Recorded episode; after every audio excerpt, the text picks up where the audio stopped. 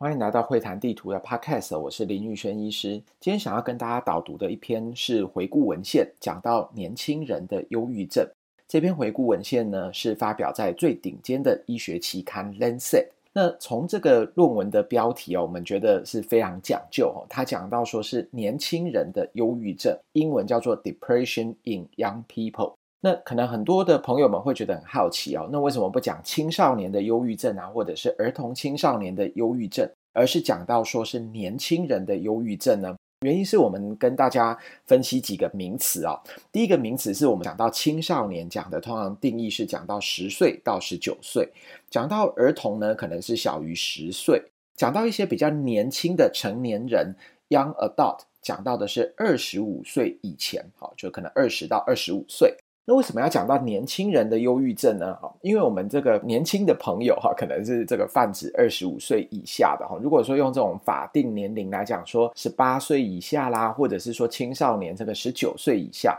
其实这个用十八、十九岁或几岁来切哦，其实没有太大的意义哈。因为今天一个比较属于年轻的族群，他从青少年的一些忧郁，他可能会带到他的大学，可能十九岁、二十岁以上。所以这篇论文呢，它有特别的讲究，就是说它用的词不是用什么儿童、青少年的忧郁，而是用年轻人的忧郁症。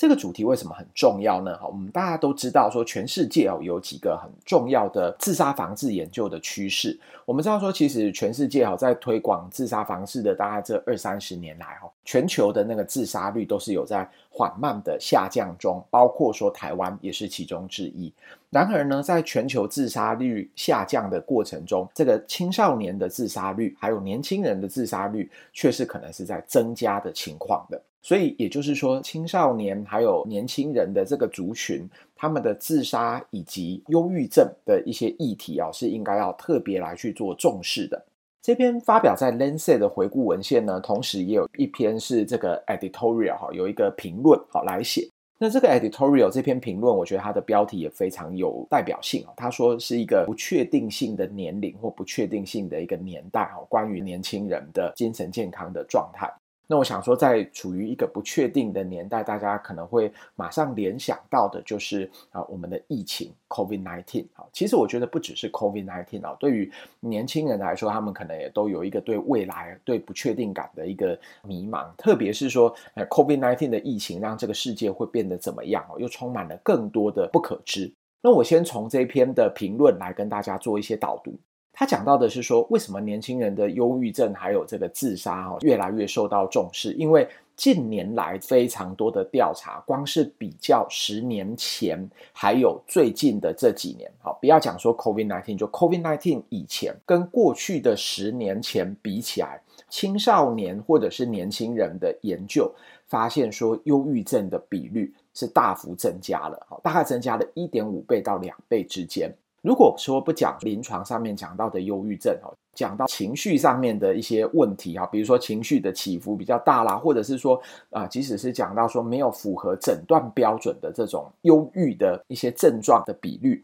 那也发现说跟过去的十年前比起来是增加非常多的。那在于青少年这个时期呢，他们在这篇评论里面有特别提到，是在二十四岁以前，特别是十七岁到十九岁。他们发现说是一个好发忧郁的高峰期。那这些数据呢，来自于一些比较高收入的国家，有发现这个情况。讲到说儿童、青少年、年轻人的一些忧郁症，他们也发现哈，有一个盛行率的报告讲到说，即使是十二岁以下的孩子，有过这个自杀念头的盛行率大概是百分之七点五啊，这不是一个很低的比率。所以这一系列的文章呢，他们就是想要探讨的是关于年轻人他们的心理健康的状态，特别是在 COVID-19 期间哦，我们从很多的过去两年来的调查可以发现，说在疫情期间，因为这个社交上面的孤立啦，哈，或者是说不快乐的感觉啊，或者是说没有价值感，这个其实跟过去比起来都是非常显而易见的。而且在疫情的期间，哈，特别是我们很容易看到说，这个年轻人他可能会比较失去同侪的支持，还有他们的身体的一些活动，哈，也可能会大受影响。那比如说，本来可能很多很爱运动的一些啊年轻朋友们，他们现在可能就比较不能够做这些运动。那更重要的是说，对于这些年轻人来说，他们可以说是提早的去经验到一个好像失业或者是经济啊这种财务危机的一个情况。那特别是很多家庭，他可能在疫情的期间哦，如果说像就包括在台湾啊，餐饮业的朋友们，他们可能也会遭遇到很多的这种危机，然后很多的工作的机会也越来越少，所以等于说以前可能我们刻板印象里面是一个职业比较不顺遂的人，他才会遭遇到这个失业的危机，但是现在对于很多的年轻朋友们来说啊，可能所谓的毕业即失业，好，这个是一个全球啊，在疫情影响下。啊，一个蛮重要的现象。值得一提的是，不只是在这一期的 Lancet，他有提到 Depression in Young People 年轻人的忧郁。在二零二一年的时候呢，Lancet 他还有另外一篇文章是讲到年轻人的焦虑。那这一篇的评论，他同时也有推荐说，在二零二二年的 Lenses Psychiatry 也有一个系统性的回顾，是探讨说自杀死亡。好，那当然里面也有一个相当的篇幅是在探讨年轻人自杀的问题。那我们知道说，对于成年人来讲，哦，这个忧郁症的盛行率啊，大概是啊女性比男性还要多。那我们提到这一篇 Depression in Young People 的回顾文献的本文，它的摘要就也提到了许多重点。第一个重点就如刚刚所说的，在过去十年来，忧郁症的比率大幅的增加，特别呢是女性的部分。所以从青少年时期开始，哈，这个女性的忧郁盛行率就比男性还要高一些的。那我们也知道说，在青少年的时期呢，也是一个他面对在社会化、社交、还有情绪、还有认知的发展非常重要的一个时期。那所以他们的心理健康的状态，哦，也应该特别去注意。那这些年轻人呢，如果说他家族有忧郁症的病史啊，或者是说他又有一些社会的一些压力，特别是像很多的年轻人他们会遇到的霸凌的问题，或者是呃有一些重要的生命中的一些转折的压力事件，都可能会增加他们忧郁的风险。除此之外，还有像一些身体的一些病况。或者是说，呃，他可能是属于这种性少数的族群，好，比如说是同性恋，好，这样的一个族群的话，那么他们可能得到忧郁症的风险就是比较高的。那讲到年轻人的忧郁呢，啊，这篇文章把年龄聚焦在十岁到二十四岁之间。那如刚刚所说的哈，他们有提到，就是说像这个很多青少年啊、儿童啊等等的这些定义。那我们如果要探讨这些年轻人的话，用 young people 好，可能是一个比较好的一个用词。那值得注意的是，他一开始就有提到说，这一篇论文的一个限制哈，就是说，如果要讲说全世界的所有人口哈，全球的人口大概百分之八十的人口，他们是属于在中收入或者是低收入的国家里面。然而呢，大部分探讨这些年轻人的忧郁呢，却大部分都是从这些高收入国家得到的一些研究的结论好。所以在这篇论文里面，他还特别写了一个附录摘要，是探讨说，如果是讲到说中收入或低收入的国家，那他们的一些相关的实证结果是如何。所以我觉得这篇回顾文献啊，他们在一些研究方法啊，在一些年龄上面的定义讲得蛮清楚的，而且也讲得非常的严谨。他一开始呢，先讲到说重要性，就如刚刚所说的，特别是挑两个国家，就是讲到美国和英国过去十年和最近流行病学的数据。他讲到说，美国在十二岁到十七岁之间，比较广义的忧郁症，就是不一定是我们医学上面讲到的 major depression，就是比较广义的忧郁症，在二零一一年的时候，大概百分之八多一点点。然后，二零一六年就增加到可能百分之十三左右。那即使在英国，哈，也是一个类似的情况。二零零四年的时候，他们用的是这个情绪有一些困扰、情绪障碍的这个比率，可能百分之三到百分之四之间。到了二零一七年呢，大概百分之五到百分之六之间。所以，如果综合来说，我们都可以看到，全球有一个很重要的数据，就是过去的十年。来比较年轻人的忧郁症，大概增加了一点五到两倍，而且这个都是在疫情之前的研究。如果再把疫情加进来的话，哇，那个增加的数据可能就更加的可观了。那关于这个忧郁症的盛行率的增加，哈，是有很多相关的佐证。比如说像，啊，也有调查是讲到说，跟心理健康资源的使用率，好，那讲比较白话一点，就是可能看精神科医师啦，或者是寻求这种辅导中心啊，他的求诊的人数，也确实是增加的。那增加的趋势和所谓的忧郁的盛行率的调查看起来是非常一致的。那刚刚一开始在提到论文的提纲挈领的摘要的时候，有提到女性比男性还要多的忧郁症的这个现象，哈，他在论文里面用一个比较学理的名词讲到 gender gap，哦，就是这个性别的差异，他们认为是跟这个青春期是非常有关的。那从美国这种比较追踪式的调查里面，他们也有看到，就是说这个女性啊的忧郁症的比率比男性大概变成是二比一这样的一个比例，大概是在这个青少年十岁到十九岁之间开始出现的。那这个可能跟他们在一个可能是性别差异吧，好，在他们的社会化好，那社交的一个过程中，好，那也有可能跟很多青春期的一些生物学的因素，好，也是息息相关的。那探讨说这些呃忧郁症相关的因子啊，我们也可能要知道一下，说为什么讲到年轻人的忧郁症很重要呢？原因是说，我们可以先讲到身，还有心，还有社会这几个方面。如果讲到说比较生理啊身体的方面。好，如果说年轻人他有忧郁症的话，我们知道说他可能对于他的啊身体的健康状况也连带的会有许多比较不好的风险，比如说像心血管疾病的比率就会比较高，还有肥胖的比率也会比较高。讲到心理社会层面 （psychosocial functioning） 的部分呢，包括说如果说年轻时期就有忧郁症的话，教育程度可能未来在学业上面的发展也会比较差。然后他们运用这个社福的资源，可能也会比较高。另外就是说到的，他们成年之后失业率也有可能会比较高。那他们在人际上面也有可能会有比较高的一些障碍，在这里面他讲到了一个名词，我觉得挺有意思的哈。他讲到说，在他们的婚姻的功能会比较弱。那我想，因为现在是一个这个婚姻还算比较自由的时代，然后他们可能现在都不讲说啊什么离婚率比较高，他是用 marital functioning 哈，就是讲到这个婚姻的功能会比较差，然后比较高的一些孤独感，还有更需要这个社会给予他们的一些资源上面的支持。我们知道说很多严谨大型的研究，大概也都是真的是近几年才开始有的事情哈，所以这些追踪式的研究哈，大概都是追踪到他们三十五岁以前的一些情况啊。好，那当然我们可以从两个面向来讲哈，就是说追踪到三十五岁以前，那就发现说问题有那么多了，那三十五岁以上哈，那可能更不用去想。那追踪到比较长期的研究，有追踪到可能四十岁左右的研究，是关于持续性忧郁症，哈，就是 persistent depressive disorder，也就是以前讲的 dysthymia，好的这些研究，可能他们是可以追踪比较久的，哈，因为我们知道说以前在研究这个 persistent depressive disorder，哈，他们就是比较属于早发型的，而且他们的忧郁的症状啊持续比较久的这一种的忧郁症，哈，那他们就有比较啊长期的追踪的研究。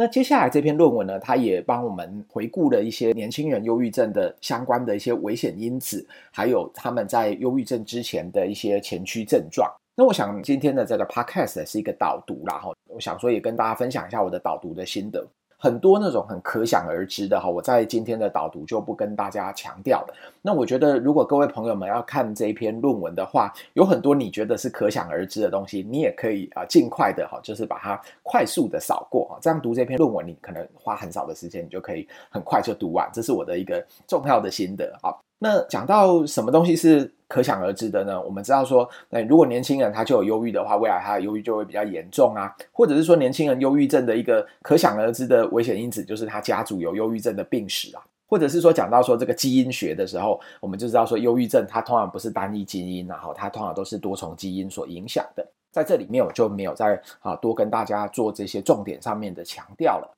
那讲到说这些危险因子呢，它这篇文章也非常仔细的分成几个层次啊。第一个层次是讲到说比较呃属于个人的层次，然后也有讲到说家庭、学校，还有啊这个同才等等的一些层次。那讲到个人层次的部分呢，它首先是有提到一个我觉得蛮重要的重点，就是说它相关的表现的症状。可能会有什么东西？好，那我们知道说，忧郁症常常跟焦虑是在一起的，所以焦虑症当然也是啊，这个忧郁可能会共病，或者是它的前驱的重要症状。那我们讲到说，儿童青少年的忧郁啊，它有一个很重要的特点，就是易怒 （irritability）。那特别是我觉得在这篇文章里面，它也有讲到很清楚的，有一种在 DSM-5 才重新定义，特别是儿童青少年的疾病，叫做这个 Disruptive Mood Dysregulation Disorder。好，那我们常常讲说，它是一个很早发的，而且通常会有严重易怒的表现。那为什么它是被列为是属于忧郁的症状呢？因为它其实是以这个易怒为主，而我们知道说儿童青少年呢，他们的很多的忧郁症状也都是以表现易怒为主。所以，我们以前会常常想说，诶，为什么这种爱发脾气哦，以易怒为主的儿童青少年的这种 disruptive mood dysregulation disorder 哦，它会被列成是忧郁的疾患？哦，大家就可以用这个原理来去了解说，哦，原来我们儿童青少年 irritability 是以易怒为主的症状。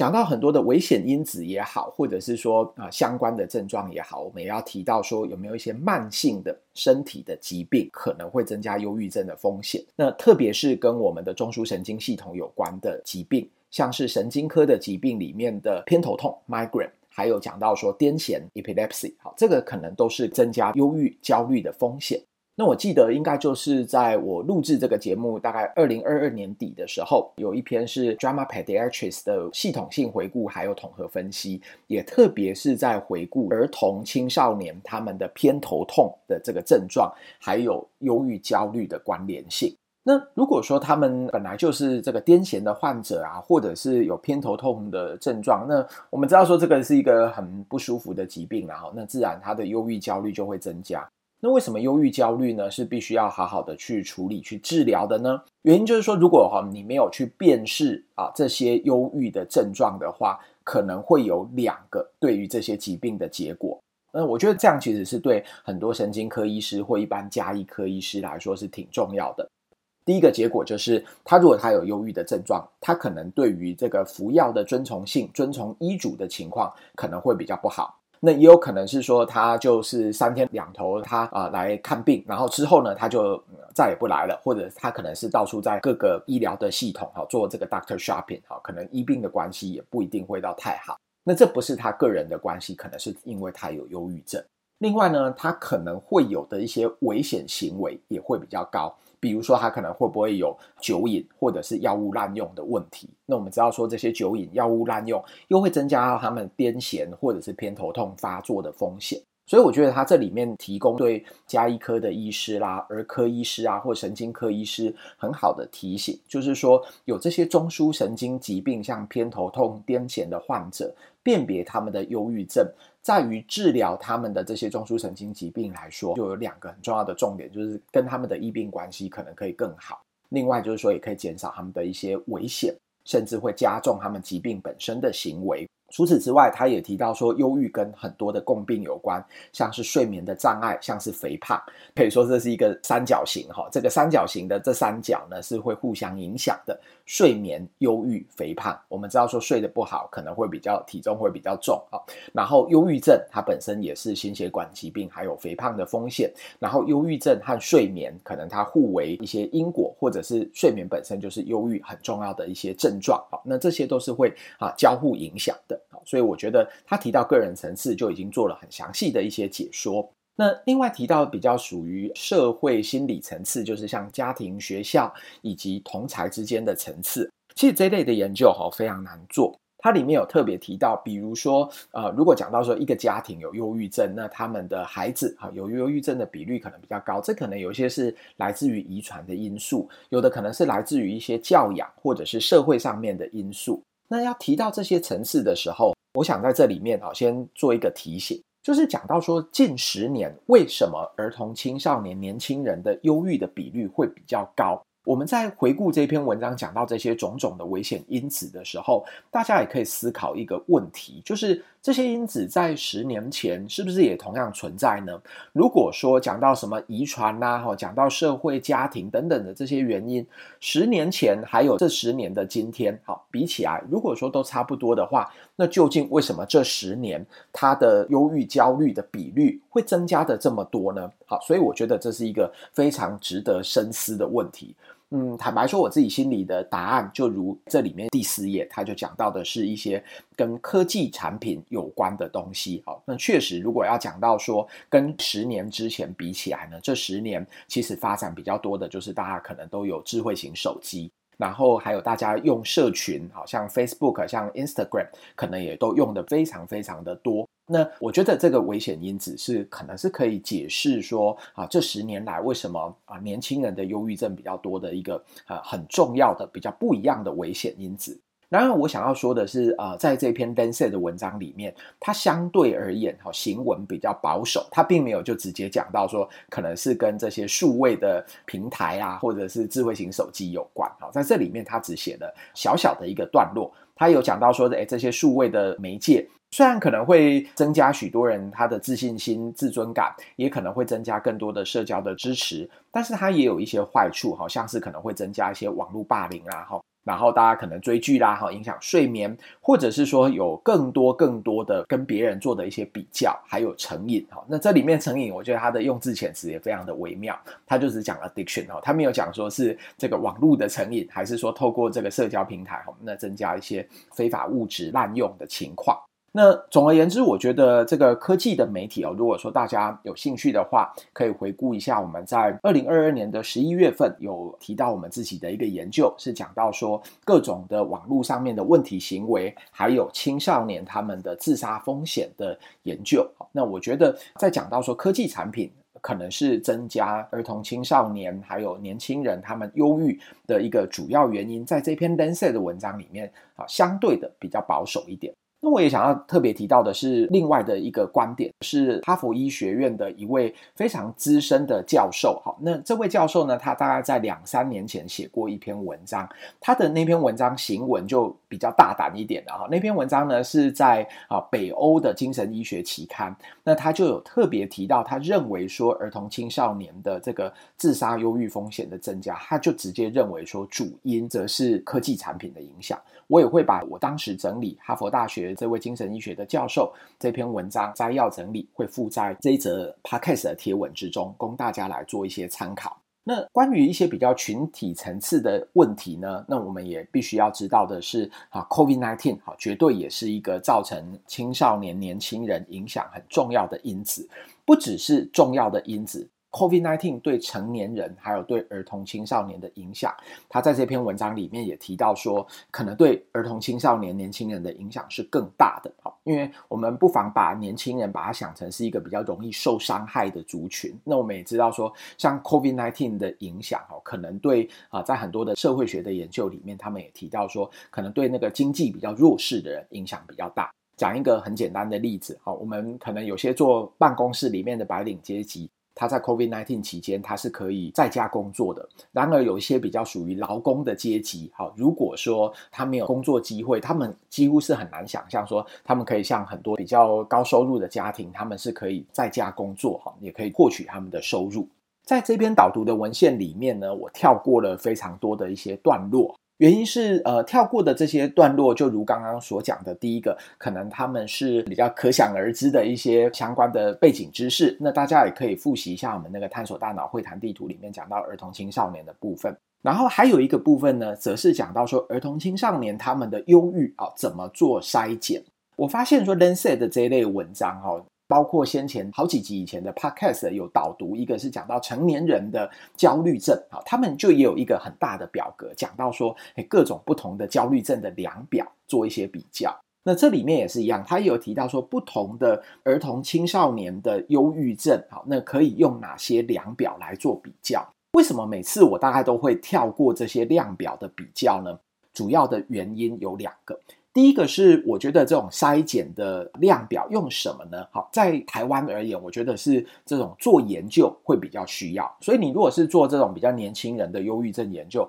还是可以参考他们相关的一些不同的量表适用于哪些族群，还有这些量表呢，他们可能各自有哪些特色啊？那我觉得是可以拿来做参考。那另外一个呢，则是我后来有跟许多国外的一些精神科医师有一些交流。我发现就是说，其实，在台湾哦，由由于说那个健保的关系，医疗非常的方便。在国外呢，他们可能第一线有心理健康的问题、精神健康的问题，他们是寻求所谓的啊这个一般科医师加医科医师，就是所谓的啊 general practitioner，好这个 GP。那所以其实对这种 Lancet 啦，或者是 NEJM 他们的这种回顾文献，很多是他们的加医科医师或儿科医师在看的。那他们可能比较不像我们在台湾精神医疗的主力是儿童青少年的精神科医师，或者是一般精神科医师，或者是啊临床心理师哈。所以对于他们而言呢，他们觉得说这种啊要做诊断性会谈啊，可能很困难哦。那要做忧郁症的筛检，其实最简单的就是给他们一份量表来做填写。那我觉得在台湾大家不太有这样的一个问题，就是说台湾的就医寻求心理健康的资源啊，第一线你可能就可以找到的是专门看儿童青少年的精神科医师，或者是精神科的专科医师。那相对来说，在国外这种的资源是比较罕见。所以他们不只是对民众，也要对一些不是精神医疗专业的人，他们也要给他们一些比较简单的评估的筛检的方式。好，所以他们就是会花了很多的篇幅来讲这个量表。那在此也跟大家分享，就是诶，为什么我们在这个书里面啊，或者是每次的啊 podcast 以及这个论文导读的介绍，我们大家都会跳过这些。在论文导读里面，其实占有很大篇幅的那个筛检的部分。好，原因就是说，我觉得这个在台湾其实比较是做研究才需要使用的。最后呢，我们讲到这篇文章，它后面提到的是一些介入还有治疗的部分。首先，先讲一些比较一般性的原则。我们大概也很可想而知的是说，这个一般性的原则大概就是以这个非药物治疗为主。那当然，非药物治疗我们也都很多可想而知的，像这个团体治疗啦，或者是心理治疗啦。哈，那我们大家也都知道说，这种通常有时候呃有给予心理治疗，再加上各种的疗法，多管齐下，可能是比较好的做法。哈，那我想在这里面举出几个他讲到很有特色的重点。第一个重点呢，是他有提到说，在一个很重要的这个统合分析 （meta analysis） 有提到说，在这个比较中低收入的国家里面。他们发现呢，有一种特色的治疗，就是只要一次就好，而且带领这个治疗的人，他还不一定是要精神或心理专业的人，就是一般的大众 lay person 来带领的单次的治疗，就可以看到对于儿童青少年的忧郁症，它有其疗效哦。好，那他教他的内容是什么呢？好，在这里面讲到就是说，像有一些那种心智成长哦，成长团体，或者是说教他这个感恩哈，这个 growth mindset。And gratitude，好，教他一些这种我们一般很正向的人生的态度，就有助于儿童、青少年、年轻人他们的忧郁症的减缓。那我觉得这蛮特别的哈，就好像说我们在市面上到处都可以找到一些年轻人的一些什么成长团体。他讲到的是说，在啊中低收入的国家，他们有做过这样的很多的这些研究，把它综合起来，这种的统合分析，发现只要一次的这种就有它的疗效。那还有其他的有一些研究，它这里面特别提到的是在那个非洲的肯亚，那他们的那个研究呢，也是一样，是由这个一般的人，他甚至不是啊医疗专业的这种 lay person 啊，然后来教这个所谓的这个成长团体啊，好，教大家要感恩啊，好等等这些正向的态度啊，每周呢就是一个小时，然后连续四周这样子，就可以减缓这个青少年的焦虑还有忧郁症状。这个研究有什么样重要的意义呢？它告诉我们说，你即使在这个资源比较相对匮乏的地方，既然是说它的疗效也不错，成本也不高，而且不需要有特别专业训练的人才，就是多多鼓励哈，能够传递正能量，就可以减少青少年他们的忧郁症。好，那何妨就啊不多鼓励，多做这些活动呢？好，所以我觉得 讲到这些研究，我觉得挺有意思的。那对于专业人士来说，有一些药物的提醒。其实我发现啊，这篇回顾文献里面讲到的几个重要的药物提醒，在我们的探索大脑会谈地图里面也几乎都有提到。大家可以去翻一下相关的章节，像是讲到精神药理学以及儿童青少年的忧郁症，我们都有提到。那跟大家复习一下，好，首先就是说，在所有的抗忧郁药里面，啊，关于这个啊十八到二十四岁啊，或者是说这个十八岁以下。很重要的结论是告诉我们说，做最多研究的，而且疗效最明确的是 fluoxetine，就是所谓的百忧解。